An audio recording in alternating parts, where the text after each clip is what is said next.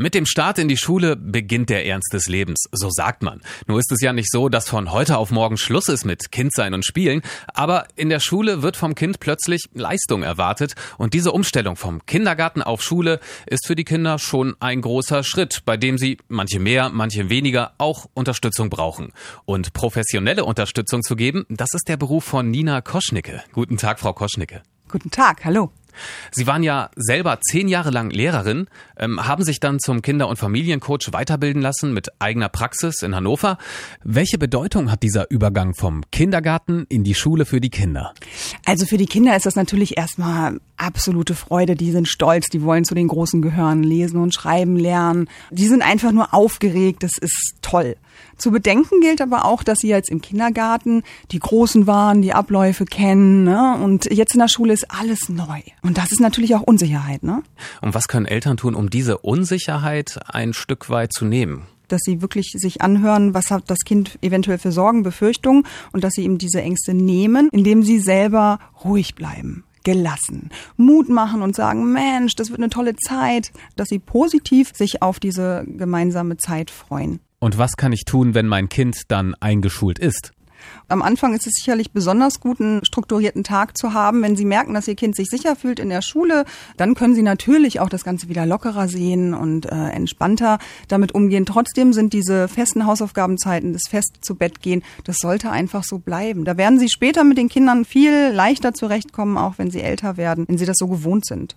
Und ähm, in dieser Anfangszeit ist alles neu. Die Kinder brauchen ganz viel, was sie von zu Hause kennen. Deswegen seien Sie auch ein bisschen anhänglicher bei dem Kind. Decken Sie es vernünftig zu, machen Sie nochmal den gute Nachtkuss vielleicht ein zweites Mal. Geben Sie dem Kind diese extra Portion Geborgenheit. Aber nicht nur für die Kinder ändert sich ja einiges, sondern auch für die Eltern. Worauf können sich die Eltern denn da einstellen?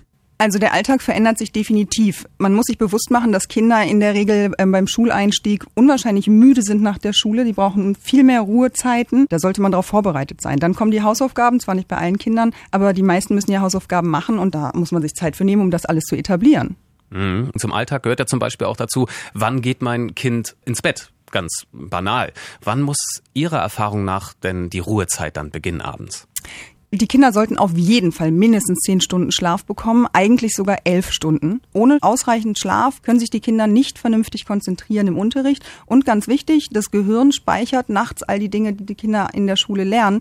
Und es ist auch ganz wichtig, dass diese Abend äh, zu Bett geht Zeit feststeht. Das muss wie ein Ritual sein. Die Kinder brauchen Sicherheit, die Kinder brauchen Orientierung, gerade in dieser Zeit des Umbruchs. Was ist mit dem Stichwort Ablenkung durch Medien, durch Handy, durch Spiele, durch Fernsehen auch? Auf gar keinen Fall sollten Medien vorm Schlafengehen eine Rolle spielen, zumindest nicht aufregende Dinge. Wenn das Sandmännchen geguckt wird als Ritual, ist das meiner Meinung nach noch in Ordnung. Aber all diese Medienzeiten, die über die halbe Stunde am Tag gehen, sollten vermieden werden. Okay.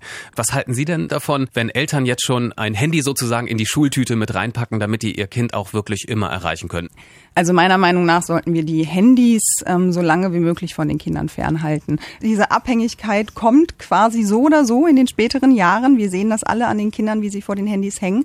Und äh, die Kinder sollten sich frei fühlen und selbstständig sein. Und ein Handy ist auch eine Verbindung zu den Eltern. Ist das auch so ein Phänomen, Stichwort Helikoptereltern, wo man mhm. mit zu viel Zuwendung auch vielleicht Schaden anrichten kann? Dazu sage ich, dass Kinder auf jeden Fall ihre eigenen Erfahrungen sammeln müssen und Verantwortung übernehmen. Und dazu gehört zum Beispiel auch mal die Hausaufgaben vergessen und mit den Konsequenzen leben.